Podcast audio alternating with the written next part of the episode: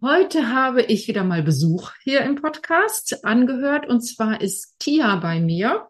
Und Tia ist eine junge Frau in ihren Zwanzigern, darf ich glaube ich so sagen. Und äh, Tia ist mit einer psychisch erkrankten Mutter aufgewachsen und heute lässt sie uns an ihrer Geschichte ein bisschen teilhaben. Herzlich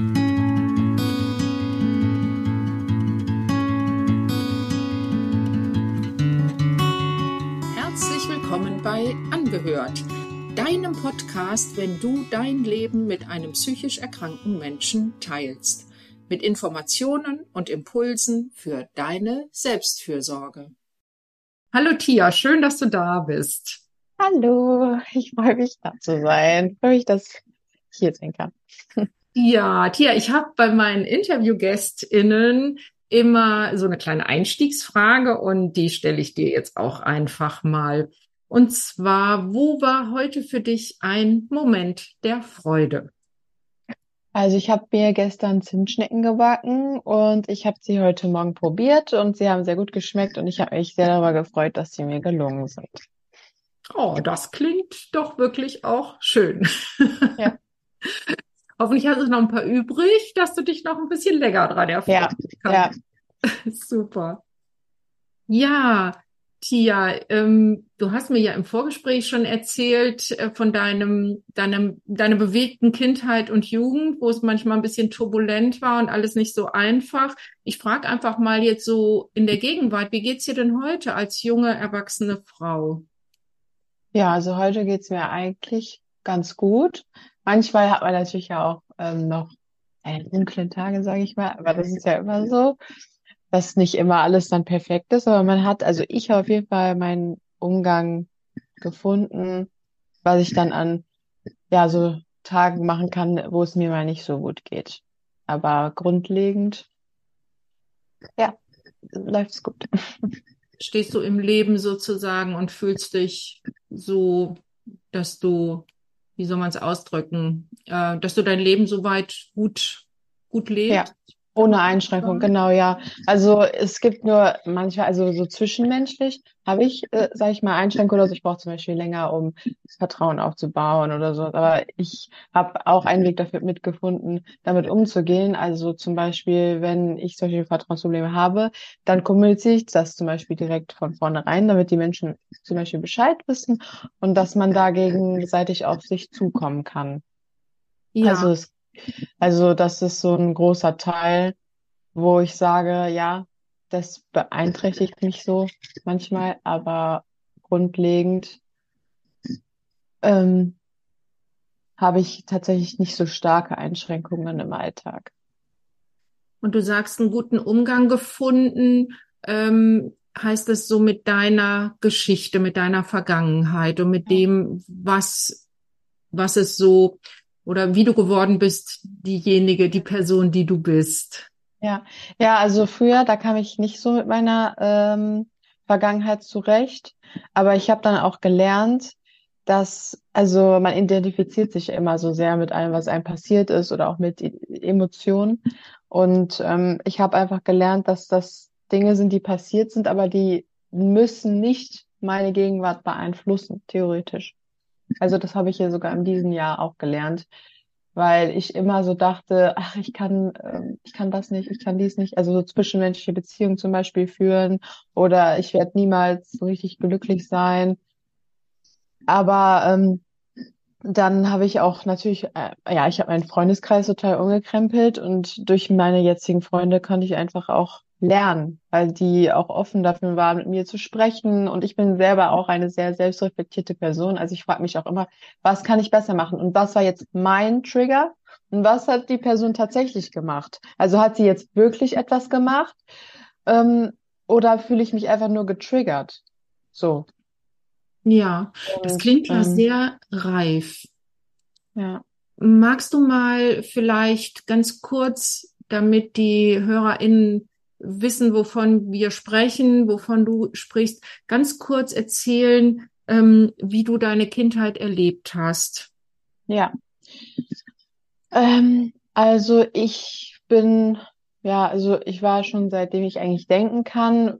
Also meine Mutter ist schon ihr Leben lang psychisch krank, also schon als ich ähm, schon im Bauch war, war ich ja schon psychisch krank, bin ich auf die Welt gekommen. Und es ist einfach eigentlich so, dass ich schon seitdem ich denken kann, mit eher Einschränkungen aufgewachsen bin. Also meine Mutter hat mich auch physisch und psychisch, sage ich mal, misshandelt. Das ist einfach so, weil sie ja auch einfach psychisch krank ist und natürlich dann auch nicht den Umgang, ähm, also nicht äh, ja mit einem Kind umgehen kann oder auch nicht mit sich selbst, auch nicht mit anderen. Also sie war auch immer sehr, sie ist so ein Workaholic, war immer sehr auch ähm, in ihrer eigenen Welt immer beschäftigt und immer gestresst und ähm, ja, also erstens war sie halt nicht viel da, zweitens hatte sie auch nicht Zeit, sag ich mal, mir zuzuhören oder mich irgendwie richtig so zu, ja, dazu fördern, wo ich es brauchte. Also sie war natürlich da, weil zum Beispiel, wenn so eine Beschwerde zum Beispiel aus der Schule kam, dann ist sie natürlich zu diesen Schultreffen oder sowas gegangen, aber sie wusste gar nicht, wo sie jetzt anpacken musste. Was braucht dieses Kind? Was braucht dieses Kind? Was, was kann ich tun?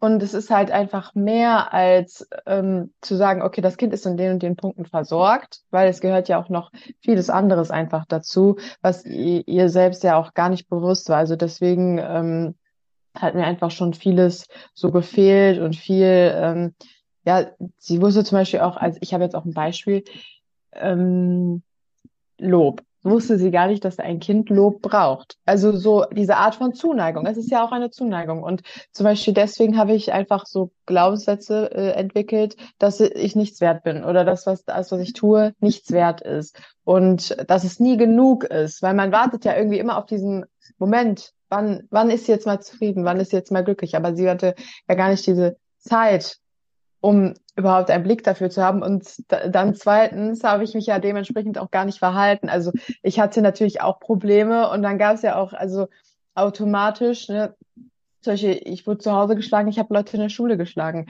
Also das ist so, dann hast, also dann hast du auch keinen Bock, stolz auf dein Kind zu sein. Oder es geht halt immer mehr unter, weil du denkst, es ist so ein Kreislauf. Es kommt ein Drama nach dem anderen, das Kind macht dann auch noch ein Drama und dann kommt das Drama wieder zurück und dann ja, geht sowas halt extrem unter und ja, so hat sich das eigentlich durchs Leben gezogen, bis sie mich dann mit 14 ins Heim geschickt hat. Mhm. Und ähm, jetzt sagst du, was du geschildert hast, sind ja in erster Linie erstmal Dinge gewesen, wo, sie sagt, wo du sagst, da hatte deine Mutter kein Gespür für, so auf emotionaler Ebene, was ein Kind alles braucht, um sich gut zu entwickeln. Wie war denn dieses ganze ähm, Essen, Kleidung, also diese Äußerlichkeiten? Das stimmte und ähm, es war hauptsächlich die emotionale Versorgung. Ja, also da sie war, also ihr war eigentlich immer sehr wichtig Bildung. Meine Bildung war ihr immer sehr wichtig und äh, es war ja auch wichtig, dass ja, dass man jetzt nicht äh, ja schon, dass ich jetzt nicht unterernährt bin oder dass ich jetzt keine Kleidung habe oder so. Aber dadurch zum Beispiel, dass sie wollte, dass ich gebildet bin oder so, hat sie dann zum Beispiel mich geschlagen oder so, ne, was Hausaufgaben angeht oder für einen Test lernen, Klausur lernen oder schlechte Note, ne. Also, und das hat natürlich auch viel mit mir gemacht. Also, weil äh, wenn du ja dann geschlagen wirst zu Hause, wenn du eine schlechte Note hast oder wenn du irgendwie sagst, ich will nicht lernen, weil du fühlst dich einfach so gezwungen oder keine Ahnung und das führt zu Stress und die, die Person ist dann gestresst, weil sie will eigentlich nur das Beste für dich, aber du als Kind, du verstehst es natürlich nicht, äh, dann ja einfach Kommunikation ist ständig aneinander vorbei, also eigentlich das Leben lang aneinander vorbeigegangen. Und dann ist natürlich ähm, ja, dadurch, dass dann auch zum Beispiel geschlagen wurde oder so, habe ich ja auch dann immer, ich war immer so, äh, auf jede Aktion kommt auch immer eine Strafe. Und ich hatte als Kind auch immer viel Angst. Angst vor Strafe, Angst vor meiner Mutter. Ich habe mich auch viel versteckt in meinem Zimmer. Also ich habe mich im Kleiderschrank auch versteckt oder im, hinter meiner Couch in meinem Zimmer, weil ich auch gar nicht wusste, so, weil es, man wusste ja auch gar nicht, wo der Knackpunkt jetzt war. Weil eigentlich war ja nichts, also schon, sie ist psychisch krank und das habe ich ja nicht verstanden und sie hat nicht verstanden, warum sie sich so fühlt. Und dann wusste man auch gar nicht als Kind, was, was, was soll ich denn jetzt tun, was kann ich denn jetzt machen, um diese Situation zu entschärfen. Also habe ich auch schon immer so geguckt, also muss ich auch immer schon so gucken, wie ist jetzt ihre Stimmung, kann man jetzt sich daran pirschen oder nicht? Und ähm, ich musste halt schon immer so äh, gucken, wann jetzt meine Zeit ist und wann nicht. Also es war auch total, also es war auch oft so, dass ich dann abends so ihre Aufmerksamkeit wollte oder so und dann hat sie gesagt, nee, jetzt ist meine Zeit. Aber für ein Kind gibt's nicht meine und deine Zeit. Also für ein Kind, da ist einfach nur, das ist meine Mama und das ist meine Bezugsperson. Also weil ich hatte ja auch keinen Vater und auch keine anderen Familienangehörigen. Also Das sie war meine einzige. fragen, ne? Also im Umfeld, du warst im Prinzip mit deiner Mutter alleine, ne? Ja, Und das, genau. was du schilderst, dieses, ähm, dass du so gelauert hast und geguckt, wie ist denn jetzt so die Stimmung, das ist ja etwas, was ganz typisch ist für Kinder, die mit äh, psychisch erkrankten Eltern aufwachsen, weil, also die entwickeln so ein, so ein Feingefühl für Stimmungen. Hm. Und weil sie ja existenziell darauf angewiesen sind. Das heißt, für dich war es aber auch so die Normalität zunächst mal oder gab's, äh, du kannst ja, ich nehme an, als ganz kleines Kind hast du ja noch nicht gewusst, meine Mutter ist krank, sondern das muss ja so für dich der Eindruck gewesen sein, so ist das halt mit einer Mutter. Also Hm. nicht, Ja, nicht, dass du das bewusst so gedacht hast, aber es war ja irgendwo so deine normal. Lebensnormalität. Ja, Ne? ja, also ich habe das gedacht, dass es normal ist, so auf Mhm. jeden Fall. Also ich habe die auch total geliebt. Also weil ich auch gar nicht wusste, also nicht, dass ich jetzt nicht liebe, aber so wenn du als Kind bist, also wenn und auch gar nicht weißt, wie es bei anderen läuft, ich habe die halt total vergöttert, trotzdem, egal was sie mir angetan hat. Ähm, die war trotzdem mein Vorbild. Ich wollte immer sein wie sie und ich habe immer nach ihrer Liebe gestrebt und nach ihrer Aufmerksamkeit, auf jeden Fall. Und, und ich habe es nicht mal ihr verübelt, sag ich mal, dass sie mich geschlagen hat oder sonst irgendwas, weil ja, man es denkt ja als Kind, ja, ich habe es nicht anders verdient oder ich hab, ich bin diese Liebe nicht wert. Sowas, ne, wird schon richtig sein. Ja, auch das ist ja typisch, ne, dass ähm, ein, ein Kind das dann immer auf sich bezieht und Mhm. versucht, das eigene Verhalten anzupassen und eben auch zu der Überzeug- Überzeugung irgendwann kommt, ich bin es nicht wert, immer ähm, gut behandelt zu werden, sondern ich habe es vielleicht sogar verdient, geschlagen zu werden. Ne? Das klingt so ein bisschen bei dir auch durch. Und wenn da so keine ähm, anderen Erwachsenen im, Umf im Umfeld waren, wann hast du denn gemerkt, bei dir läuft es anders als bei anderen Kindern? Hattest du irgendwann mal Schulfreundinnen oder warst du im Kindergarten? Gab es da Kontakt zu anderen Familien? Wann war das für dich irgendwie, dass du dir die Frage gestellt hast, hm, oder so gemerkt hast, hm, bei den an, bei anderen laufen die Dinge vielleicht ein bisschen anders? Ja, also Was? ich hatte, das war in der Grundschule, weil man hat sich halt unterhalten, weil man war mal bei der einen oder anderen Person zu Hause und man hat halt gemerkt, das äh, läuft da einfach ein bisschen anders, ne? Die werden nicht geschlagen, da wird sich am Tisch gesetzt und es werden Familiengespräche geführt oder so. Oder die haben dann zum Beispiel auch Geschwister oder die beiden Eltern sind noch zusammen und äh, dann war man so, boah, okay, so sieht das also aus. Und ähm, ja, das war dann schon so für mich so, okay, da habe ich gesehen, dass andere Kinder auch anders erzogen werden. Aber deswegen, also das ist auch das Ding, also trotzdem habe ich irgendwie das nicht, ähm, für, trotzdem nicht für schlimm, noch nicht gar nicht als schlimm eingestuft bei mir zu Hause, weil ich kenne das ja schon so immer. Für mich war so, ach, okay, ka- sieht auch anders aus bei anderen. Okay, Also eher so, ähm, du hast gemerkt, da gibt es einen Unterschied, aber nicht, Hm. hier ist es ja viel schöner und bei mir ist es ganz schrecklich. Du hast ja auch gerade noch mal so herausgestrichen, dass du deine Mutter auch wirklich sehr geliebt hast. Ja, also es ist schon so, also ich habe mich schon, also ich war kein Kind, was Heimweh hatte zum Beispiel. Also wenn ich bei anderen Leuten, ich habe immer gern bei anderen Leuten geschlafen und ich habe mich immer gefreut, wenn ich nicht zu Hause war, muss ich sagen. Also es war jetzt nicht so, dass ich äh, mein Zuhause vermisst habe oder mein Zimmer oder weiß ich nicht, keine Ahnung. Ich habe mich immer gefreut, wenn ich dann weg war. Aber das hatte jetzt, glaube ich, gar nicht mal was. Also ich glaube, als Kind wusste ich gar nicht, woran das liegt. Also ich glaube nicht, dass ich, dass ich da wusste, dass es daran liegt, dass ich weiß, dass bei denen, weil ich dann zur Ruhe komme zum Beispiel, weil es bei denen zu Hause einfach anders läuft als bei mir zu Hause. Aber jetzt rückwirkend, also im Nachhinein betrachtet, denke ich halt schon, dass mein in, inneres Kind wusste, okay, wow, jetzt kommst du erstmal für ein Wochenende zu deiner Freundin in ein Umfeld, wo da, also ich weiß nicht, ich kann mich halt an eine ganz spezielle Familie erinnern, die hatte, die hatte noch eine ältere Schwester, beide Eltern waren noch zusammen und äh, man hat da gar nicht so viel von dem Streit mitbekommen, aber die haben immer so total das Kind irgendwie so umsorgt, also die Kinder so versorgt, so die hatten da sich morgens am Frühstückstisch hingesetzt und zusammen gegessen und die haben dann eine Butterbrotsdose mit zur Schule bekommen und die wurden immer zur Schule gefahren. Das konnte meine Mutter ja alles gar nicht. Ich mich nicht zur Schule gefahren oder mir jeden Tag ein Brot geschmiert oder irgendwie jeden Tag mit mir gefrühstückt oder so. Und dann hat man noch zusammen, es gab so Regeln auch. Also bei mhm. mir gab es auch Regeln, aber so als Strafe. Aber bei denen gab es einfach diese Regel, ja, okay, dürft ihr euch heute Abend einen Film aus, aussuchen, dann dürft ihr euch den angucken.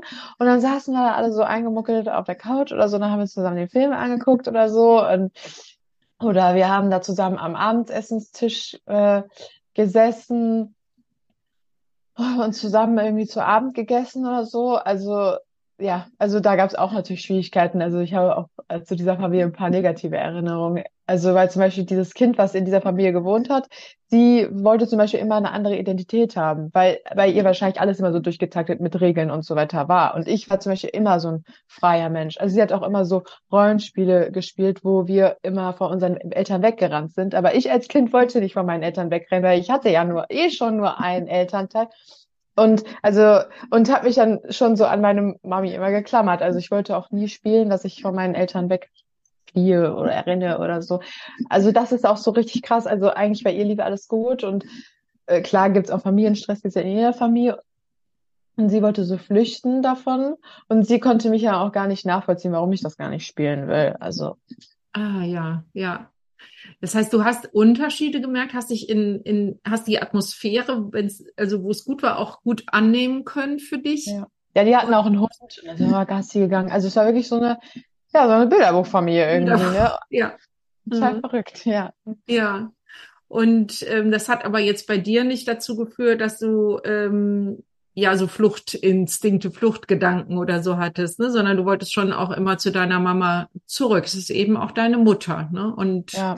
Genau. Ja, also ich war auch, also ich weiß auch, dass ich als Kind dann auch froh war, wenn ich dann wieder weg war. Also weil ich ja auch eh immer sehr, ich war es ja gewohnt, immer auch alleine zu sein, viel alleine zu sein. Ich bin Einzelkind, ich wohne nur mit einer Mutter zusammen. Und nach so einem Wochenende mit so vielen Menschen habe ich mich dann auch immer gefreut, wenn sie mich abgeholt hat und ich dann wieder so zu Hause alleine im Zimmer. Mhm wieder ein bisschen mehr Ruhe um dich herum hattest. Ja, also, also ich glaube auch, dass das wirklich etwas ist, was mich wirklich schon seit der Kindheit begleitet. Ich brauche viel, viel Ruhe und ich kann gar nicht so viel und lang äh, mit Menschen. Also ich habe jetzt gar keine soziale Phobie oder so, aber ich merke einfach, weil ich, ähm, ich weiß nicht, ich habe manchmal auch so das Gefühl, dass ich das schon seit der Kindheit immer schon so belastet bin, dass ich das einfach auch brauche für mich diese Zeit, weil ich gar nicht ja nie wusste, wer ich war, was ich bin, was ich will oder was ich brauche. Und ich ja auch eigentlich immer total funktioniert habe für meine Mutter. Und jetzt merke ich richtig, dass ich im Erwachsenenalter auch so merke, boah, ey, du musst auf dich auch Acht geben. Du musst alleine sein, weil du dich sonst vergisst, um dich selbst zu kümmern. Weil ich gehe immer automatisch in dieses Anpassen rein. Ich passe mich dann mein Umfeld an und ich passe mich dann meinen Freunden an. Und also natürlich habe ich diese ganzen Verlustängste und oder äh, Vertrauensprobleme oder so, aber ich bin eigentlich jemand, der sich dann total schnell versucht auch anzupassen und leicht zu sein. Ich versuche immer pflegeleicht zu sein, nie ja. eine störende Person zu sein. Wenn jemand schon so sagt, boah, du nervst oder das nervt, dann bin ich direkt schon so panisch und voll oft sagen Leute mir auch, dass ich das so persönlich nehme.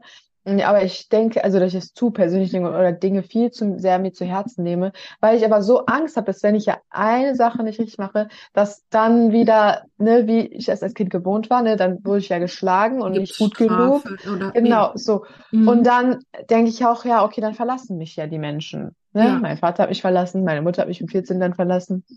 Und äh, das ist so drinne und ich merke dann total, dass ich mich total selbst verliere. Ich habe zwar immer die schönste Zeit mit meinen Freunden und ich genieße das auch immer, aber ich bin dann auch froh, wenn ich dann zu Hause bin und dann ist so, okay, jetzt kannst du durchdrehen. Und eine Person ist sogar, also eine Person habe ich sogar, wo ich wirklich sage, okay, da kommt es jetzt zum ersten Mal mein Leben dazu, wo ich wirklich auch sage, okay, da kann ich vielleicht auch mal meine fünf Minuten rauslassen oder da kann ich auch einfach mal kurz sagen, so, nee, gerade nicht.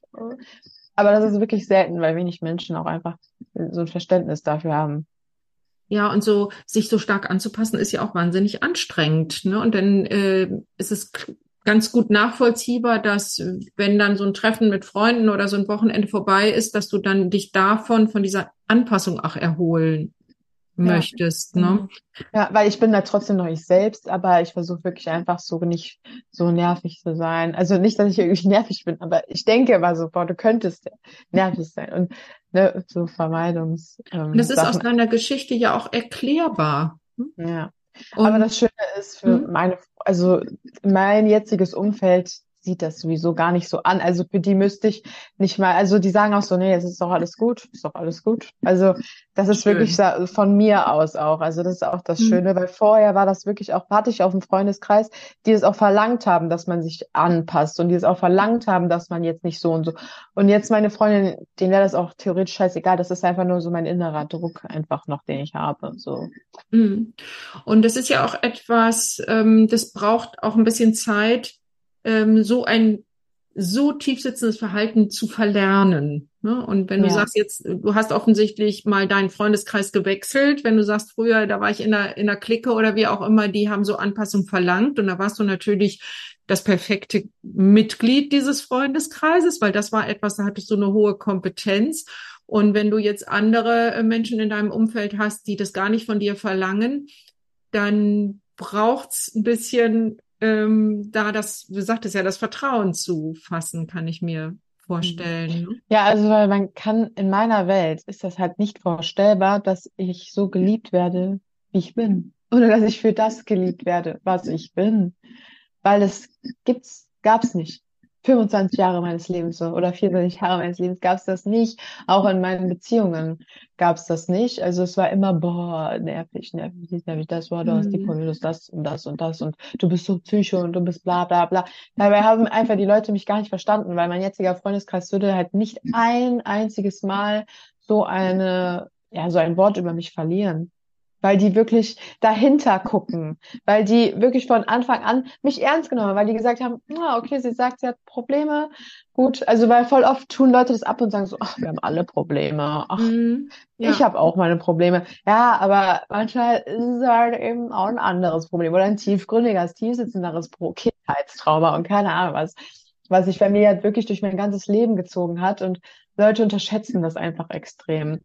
Und jetzt hatte ich wirklich so Leute, die das auch ernst genommen haben und die auch bereit waren, mich kennenzulernen, die auch gesagt haben, oh, du brauchst diese Fassade jetzt nicht vor uns aufrechterhalten, wenn es dir schlecht geht, dann kannst du jetzt auch mal loslassen. Und ich war so, okay, weil vorher wurde mir immer vorgeworfen, dass ich zu emotional bin oder ich bin zu viel dies und zu wenig davon und ich soll immer mehr so und weniger so. Und also das war so mein Leben. So hat sich das einfach immer gezogen und zum ersten Mal ja ist diese Akzeptanz da und da muss man ja auch erstmal seinen Umgang ja auch damit finden. Ja, annehmen können. Annehmen können, ne? Ja, genau. Ja. ja. Ich würde gerne noch mal einen Blick zurückwerfen. Mhm. Ähm, und zwar gab es denn in deinem Umfeld, du sagtest, mit 14 bist du dann in ein Heim gekommen, weil ähm, das mit deiner Mutter nicht mehr ging. Mhm. Ähm, gab es da Erwachsene, die für dich gute Bezugspersonen waren, die für dich Anker sein konnten? Mhm. Also in meiner ersten Einrichtung nicht so. Also da bin ich wirklich abgerutscht. In meiner ersten Einrichtung ich war ja erstmal ein Jahr in einer normalen Einrichtung, auch mit gemischten, also mit Jungs und Mädchen gemischt auf einer Gruppe. Und da habe ich wirklich, da bin ich auch erstmal durchgedreht. Also weil dann, du bist das erste Mal zu Hause. Also ich hatte, es ist jetzt irgendwie nicht so, dass ich zu Hause total viele Regeln hatte, aber irgendwie war es trotzdem streng zu Hause. Also einfach ja, ja mit Strafen, das ist ja was genau. ganz Strenges, ne? Es gab nicht ja. so eine feste, so eine Struktur, so eine verlässliche Höhe. Ja, genau. Ist, ne? Ja, genau, so Und, das meine ich, genau. Ja. Mhm. Und da gab es aber eine Struktur, aber da war ja jetzt nicht mehr meine, meine Mutter, die da so direkt mit Strafe kommt, so, ne? Weil was sollen die machen?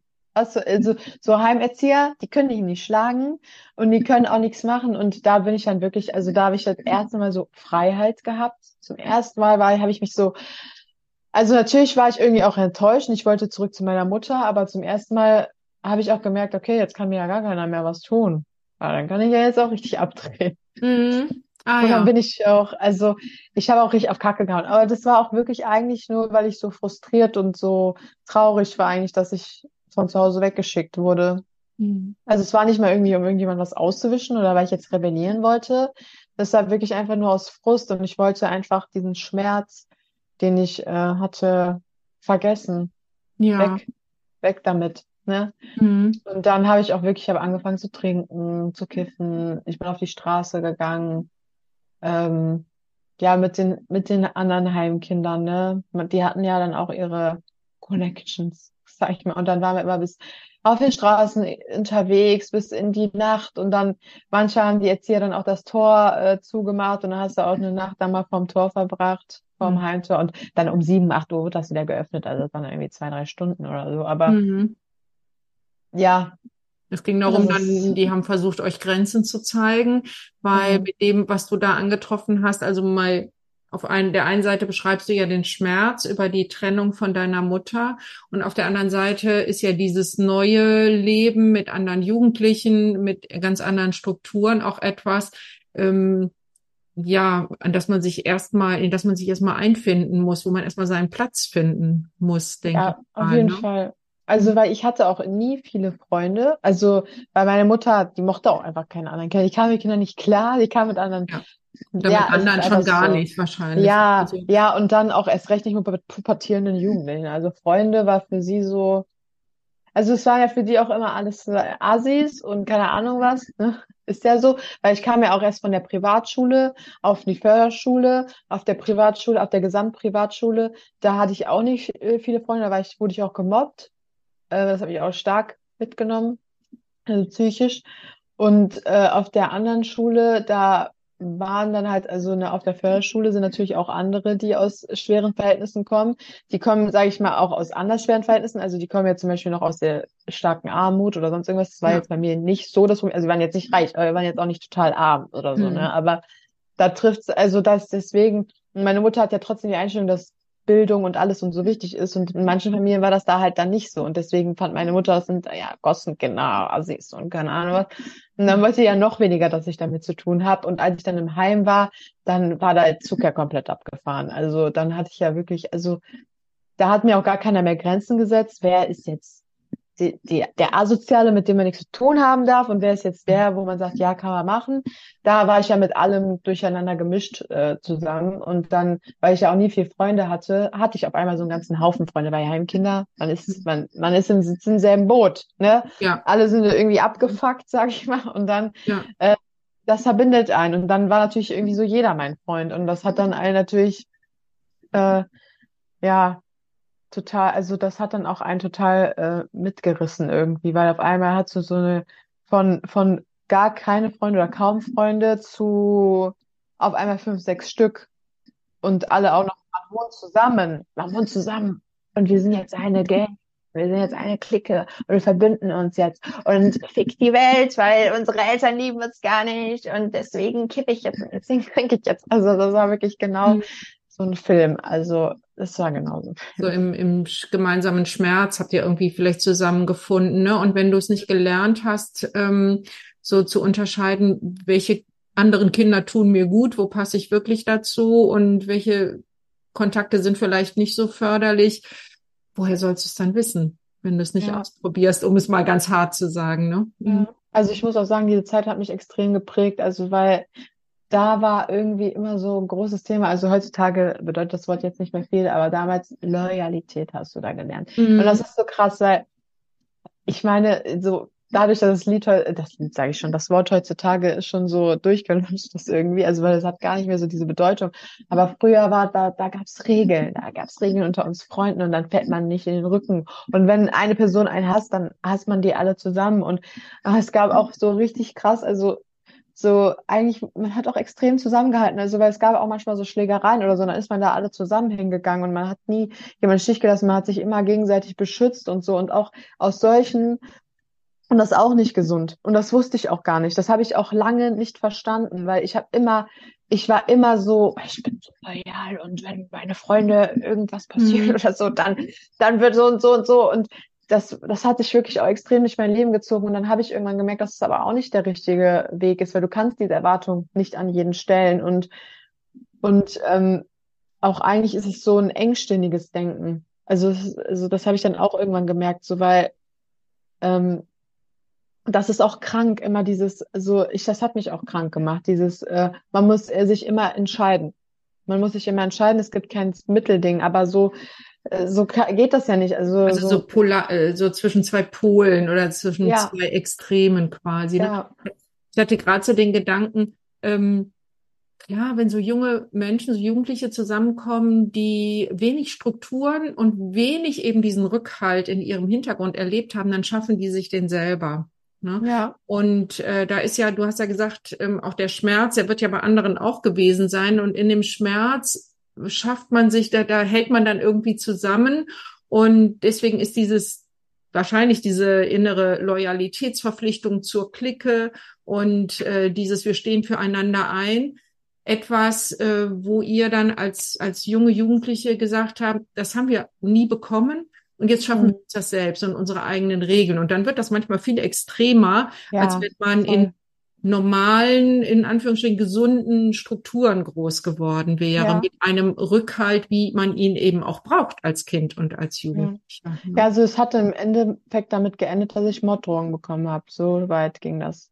Also das oh, hat ja. total, ja, also ja, so, das ist krass. Also mhm. weil in solchen Verhältnissen ist es ja auch total leicht, Stress zu provozieren. Also man braucht ja nur sagen, oh mein Gott, die Person hat das und das über dich gesagt und dann ist schon so was. Also weil man in dieser Lage denkst du gar nicht drüber nach, könnte das vielleicht stimmen? Oder also weil man gar nicht so, als Kind denkt man auch gar nicht so weit, also als Kind, als jugendliche Person denkt man gar nicht so weit. Und das war richtig ähm, heftig und auch immer, also ich fand auch immer richtig heftig, auch da äh, hat das ja mit der Gewalt nicht aufgehört. Mhm. Da wurde ja trotzdem weiter geschlagen und so. Und ich glaube, dass einfach so dieses, davon hätte ich mal weggemusst, von diesem ganzen Schlagen und Prügeln ja. und ja, was. Und das, das Ding ist auch, man hat Dinge auch erlebt oder gesehen, wo ich auch sage, boah, das, ähm, also zum Beispiel bin ich heute auch total empfindlich. Also wenn ich so Gewaltszenen oder so im Fernsehen sehe, ich finde das nicht mehr cool oder das ist voll ja. krass. Weil mhm. das ist für da, da kommt mir, das, ich finde das, das ist krank.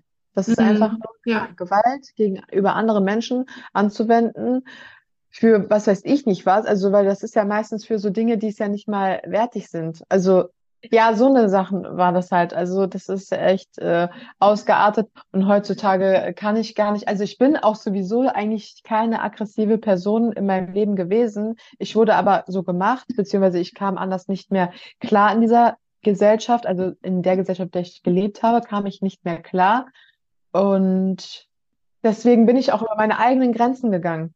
Also mhm. Also das habe ich auch, das merke ich jetzt, wo ich so 25 bin, meine Freunde sagen auch so, wow, und so, du hast früher mal andere Leute vermöbelt. Also und du hast früher so, und dann denke ich mir so, ja, scheiße, ey. Und das hat was mit mir gemacht, mit meiner Psyche, mit meiner Seele. Und weil ich eigentlich gar nicht, ich bin eigentlich ein friedliebender Mensch, ein harmonieliebender mhm. Mensch. Und ich habe so sehr gegen meine eigenen inneren Grenzen gehandelt, weil ich überleben musste. Ja, ja. Ich denke auch, also ähm, du bist ja auch, wir sagten ja gerade schon, für dich war das ja normal erstmal, so wie du groß geworden bist. Und wie soll man anderes Verhalten so direkt ähm, zeigen? Ähm, wenn man es so gelernt hat, dass Gewalt eine Lösung ist sozusagen. Ne? Und mhm. da würde ich noch mal gerne einhaken und fragen, wie hast du es denn gelernt, dass du heute gut für dich sorgen kannst und dass du sagst, ich, ich kann jetzt meine friedliebende Seite endlich ähm, leben. Ne? So hast du es nicht ausgedrückt, und du sagst ja, ich bin ja eigentlich friedliebend. Das heißt, du äh, kannst das jetzt stärker zum Ausdruck bringen und äh, du sorgst ja auch für dich selber. Und wie hast du das geschafft? Ja, also es ist im Endeffekt so, dass ich, ich war irgendwie in so toxischen Beziehungen und ich habe Bücher gelesen und YouTube-Videos geguckt tatsächlich. Also mhm. es ist wirklich, es ist so, ich habe eine bestimmte YouTuberin auch geguckt und da habe ich schon so gemerkt, scheiße, ey, du bist nur in toxischen Beziehungen. Boah, du. Also das ist so das erste Mal und ich bin auch kein Mensch, der dann die Augen davor verschließt. Ich sehe das, ich finde das interessant und ich will mich selbst entwickeln. Und natürlich, also ich habe meine Augen nicht davor verschlossen, aber ich hatte Angst. Ich hatte natürlich Angst, meinen Partner zu verlassen und Angst, das anzuerkennen, dass vielleicht doch irgendwas nicht richtig läuft. Weil das Einzige, was ich eigentlich immer wollte, war geliebt zu werden, ein Teil von etwas zu sein und dazu zu gehören. Und ähm, dann ist es natürlich auch immer wieder eine Enttäuschung für einen selber, wenn man merkt, du bist nicht an diesem Punkt angekommen und du und eigentlich ist es gut, äh, das zu beenden, weil du bist mehr wert. Also nicht, dass die andere Person jetzt irgendwie nicht mehr wert ist oder so. Darum geht's nicht. Aber es gibt einen besseren Partner für mich und es gibt einen besseren Partner für ihn, der seine Probleme entschärft und der meine Probleme entschärft. Also wo man sich nicht ganze Zeit triggert, triggert, triggert und äh, weiß nicht. Und ich habe es einfach, äh, also ja, ich hätte, ja, das ist also das habe ich als erstes so realisiert. Und dann habe ich auch irgendwann so Freunde. Freunde waren immer so ein schweres Thema schon für mich sowieso.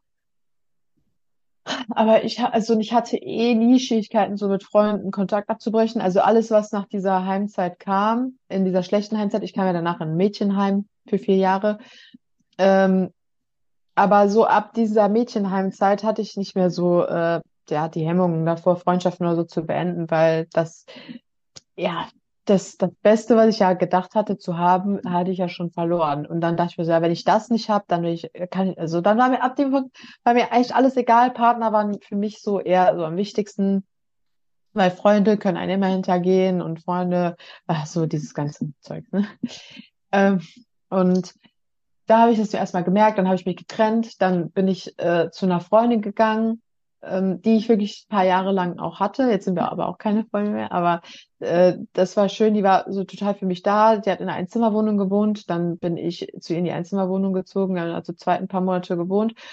Und da habe ich erstmal so gecheckt, boah, äh, also sie hat mir auch viel dabei geholfen. Sie war selber in einer sehr gesunden Beziehung sogar eigentlich auch. Und ähm, also sie hatte, sie kam auch aus dem Heim, aus dem Mädchenheim Deswegen kannten wir uns auch, deswegen haben wir auch so zusammengehalten, auch nach dem Mädchenheim. Und ähm, ja, sie hatte selber eine relativ gesunde Beziehung. Und dann hat die mir auch so das Gefühl gegeben, so, ja, nee, das ist nicht richtig und äh, du hast ja auf jeden Fall was Besseres verdient und es gibt noch mehrere Optionen. Und ich habe immer so gedacht, nee, es gibt nie wieder eine Option, ich will alleine sterben. Also ich war auch immer so sehr dramatisch äh, in dieser Zeit.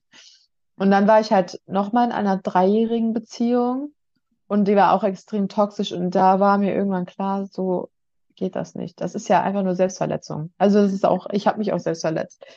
Und das war einfach das Ding. Ich habe mir selbst nicht, ja, es nicht gegönnt. Also dass ich, ich mir, ich habe nicht gedacht, dass ich verdiene, gut behandelt zu werden, dass ich nicht verdiene, für alles bestraft zu werden. Für was soll ich bestraft werden? Also das ist auch, dass mir jetzt mal klar geworden ist, ey, ich habe nie irgendwas getan. Ich habe selbst wirklich immer, auch damals in dieser Krisenzeit mit den falschen Freunden, immer versucht, äh, loyal zu sein und habe mhm. mich in Situationen begeben, in krasse, traumatisierende, ängstliche Situationen begeben, weil ich einstehen wollte, weil ich das musste, weil ich, ja, und, und ich denke mir so, du hast das überhaupt nicht verdient. Ja, ich habe ein Buch, und zwar hat eine YouTuberin und ein Buch, das heißt Beziehungen heilen. Also mhm. da habe ich zum ersten Mal gesehen, dass es so das innere Kind gibt und dass du angetriggert werden kannst. Also es ist eine Sache, worüber du dich heute aufregst, aber von ganz von früher kommt. Ja. Also ja. Mhm. Und so. Wir handeln ja oft aus unseren frühen Prägungen heraus. Ne? Ja. Genau, was ich sagen wollte, äh, gerade, dass du ähm, aus, aus, diesem, aus dieser Beschäftigung mit dir selbst, auch über Literatur und so weiter, es dir gelungen ist, deine Muster zu erkennen oder ein Stück, wie, Stück weit zu verlassen. Ist das richtig? Ja, ja. Definitiv. Also hast dich quasi an eigenen Haaren herausgezogen oder hast du auch mal äh, eine Therapie gemacht oder? Nee. Ich hatte, als ich im Mädchenheim gewohnt habe, äh, Therapie, aber nach dem Heim hatte ich gar keine Therapie mehr. Und mhm. Ich bin einfach aber so eine selbstreflektierte Person. Ich suche immer, woran hat's gelegen. Also ich habe auch nach meinem Partner, meine Partner haben auch mal gedacht, ich wälze alles auf die ab. Aber ich habe einfach nur gesehen, ja, dass sie mich halt nicht so behandelt haben, wie ich das verdient hätte. Aber am Ende des Tages weiß ich auch, also weiß ich, ob das nicht nur die schuld sind, aber die haben mir auf jeden Fall auch nicht gut getan. Und das ist nun mal eben den Schuh, den sie sich anziehen müssen. Aber genauso wie ich auch Fehler gemacht habe, bestimmt. Ich bin auch nicht perfekt, aber ich habe auch nie behauptet, perfekt zu sein. Und das ist halt auch immer dieses Ding. Ich war nie ein Mensch, der immer so getan hat, dass er weiß ich nicht, was ist oder so. Ne? Ich habe immer schon gesagt, dass ich, also ich habe mich zwar auch angepasst und so, aber ich habe nie ein Geheimnis daraus gemacht, dass ich einen Knacks habe oder so. Ne? Also mhm. ist ja nicht. Hast dich so Menschen, deinen Dämonen äh, gestellt, wie man ja. so schön sagt. Ne? Und ja. Und dann irgendwann habe ich halt so ganz, mein ganzes Leben so generell reflektiert. Also das ist alles erst in diesem Jahr passiert irgendwie auch. Oder so irgendwie seit anderthalb Jahren begleitet mich das Ding irgendwie. Da habe ich so gemerkt, oh, eigentlich bist du gar kein schlechter Mensch und eigentlich hast du es gar nicht verdient, äh, bestraft zu werden, weil was hast du getan? Du hast gar Ja. nichts getan. Du bist Mhm. auf die Welt gekommen. Das hast du getan. Aber also, was habe ich sonst Großartiges getan? Ich habe eigentlich gar nichts getan. Und selbst wenn man als Jugendlicher was getan hat, das sind äh, alles verzeihliche Dinge. Ich habe jetzt niemanden umgebracht oder so, ne? Also deswegen Mhm. habe ich mir auch so gedacht, ähm, und jeder Jugendliche hat äh, seinen Scheiß am Stecken, sage ich mal, weil wir haben alle uns in dieser Phase irgendwie Mhm. ja, wir haben alle mal eine Schlägerei vielleicht gehabt oder wir haben alle mal irgendwie jemand angelogen oder keine Ahnung was. Also es Mhm. kann längst nicht so schlimm sein, dass man sich im Erwachsenenalter jetzt so dafür hassen muss. Aber ich habe dann auch gemerkt, dass das gar nicht von mir kommt. Ich habe dann auch gemerkt, das ist ein Glaubenssatz. Das ist Mhm. ein Glaubenssatz, den ich in mir hatte. Also alles eigentlich.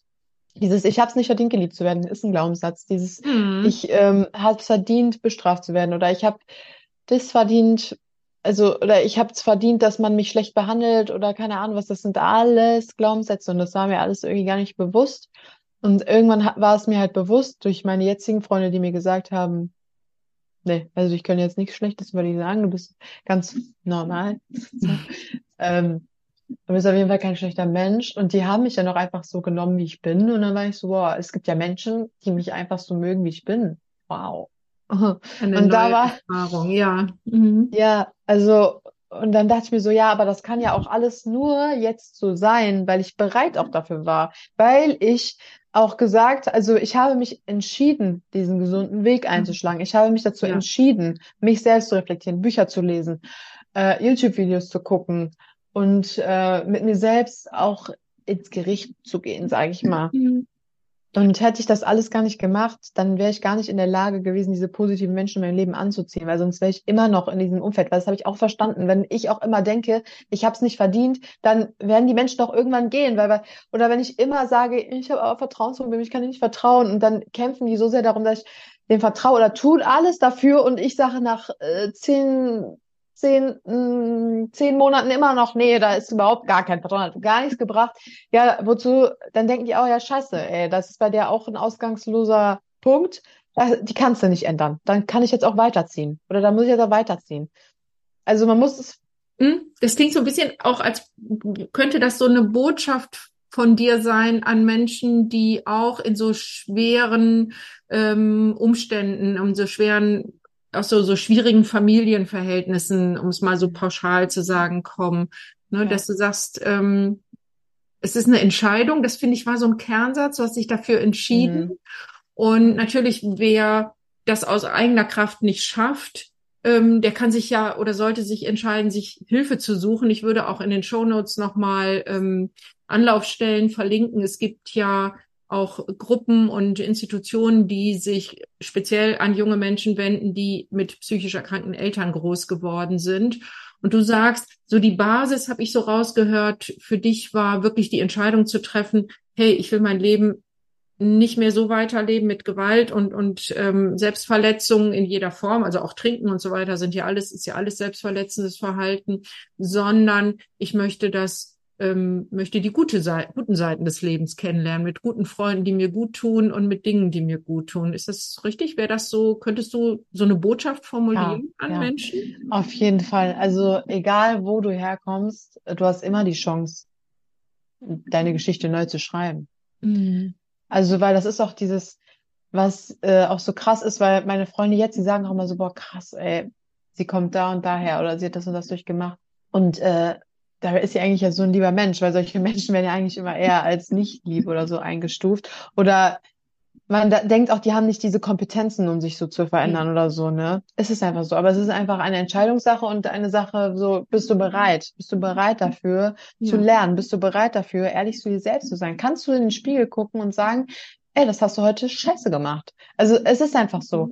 Und bist du auch bereit, über dein Ego zu gehen und zu sagen, ey, sorry, das war mein Fehler und ich werde dafür sorgen, dass es so nicht mehr vorkommt und oder weniger vorkommt, ne? Weil man kann ja nicht die Probleme einfach wegzaubern, aber zumindestens sagen, ich hatte das auf jeden Fall im Blick und sprich mich bitte drauf an und ne, ich werde daran arbeiten. Es wird nicht von heute auf morgen weg sein, keine falschen Versprechungen machen, keine Eile. Mach, nimm dir die Zeit, reflektier dich selbst und ähm, sei, sei bereit, weil ja, also das ist halt eben unsere Vergangenheit, die schreibt nicht unsere Zukunft. Und das denken wir immer. Wir denken immer, boah, ich komme von da und da, ich komme aus, ja, aus der Gosse oder ich komme mhm. aus was weiß ich was, auch, keine Ahnung. Ich komme aus einem reichen Elternhaus und äh, ich kann nicht mit, äh, niemals werde ich mit Geld umgehen, ich kann niemals arm sein, auf einmal sind die doch arm und die denken, die können mich klar, keine Ahnung, irgendwas, egal wo du herkommst. Du wirst dich immer irgendwie anpassen können und weil nicht mal anpassen können. Aber du wirst deinen Weg finden, zu dir selbst dein, zu finden. Weg trotzdem gehen. Ja. Ich finde den, ja. den Satz vielleicht, das ist vielleicht auch ein schöner Schlusssatz, den du gerade formuliert hast. Deine Vergangenheit beschreibt nicht deine Zukunft. Ja, definitiv. Mhm. Einfach gut für sich selbst sorgen, das ist das Erste. Das habe ich gelernt. Wenn du dich selbst nicht respektierst, kann ich auch kein anderer respektieren. Wenn du dich selbst nicht liebst, kann dich auch kein anderer lieben. Das hört sich auch so hart an. Also natürlich lieben dich deine Freunde, auch wenn du mal einen schlechten Tag hast oder so. Aber du musst es auch zulassen, geliebt ja. zu werden. Mhm. Und wenn, das kannst du nur, wenn du auch dich selbst lieben kannst. Ja, ja. Das und das ist, da ist viel Wahres dran. Ja.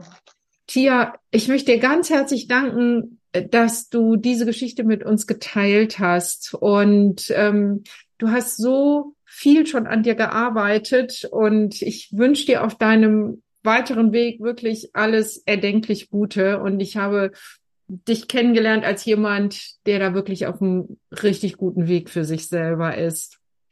Dankeschön. Vielen, vielen Dank für das Gespräch und dass du hier was und auch das Vertrauen.